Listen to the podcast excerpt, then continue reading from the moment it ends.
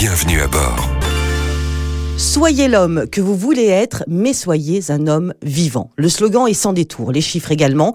Sur la route en 2022, 78% des personnes tuées sont des hommes. 8 hommes sur 10, quel que soit le véhicule, et à kilomètres parcourus équivalent avec les femmes.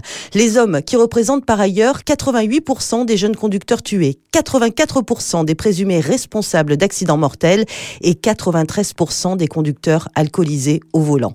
On est donc bien loin, il va sans dire, du fameux adage sexiste ciblant les femmes et la sécurité routière de se demander sans ironie aucune s'il fallait ajouter la masculinité dans la liste des facteurs les accidents de la route. Car c'est là que le bas blesse. Les stéréotypes ont la dent dure. Les hommes, contrairement aux femmes, auraient une forme d'aptitude naturelle pour la conduite. Ainsi, et à tort évidemment, vitesse excessive, dépassement dangereux ou certitude de tenir l'alcool seraient les signes d'une compétence toute masculine. Pour la sécurité routière, il est donc urgent de les déconstruire, ces stéréotypes, et dans le domaine de la conduite, de libérer les hommes des attentes sociales qui les incitent à associer virilité et prise de risque. La campagne lancée par la sécurité routière mise donc sur la passation de valeurs, sur la possibilité d'échapper aux stéréotypes, sur la douceur aussi, en montrant les premiers instants de rencontre en salle d'accouchement de père et de leur fils.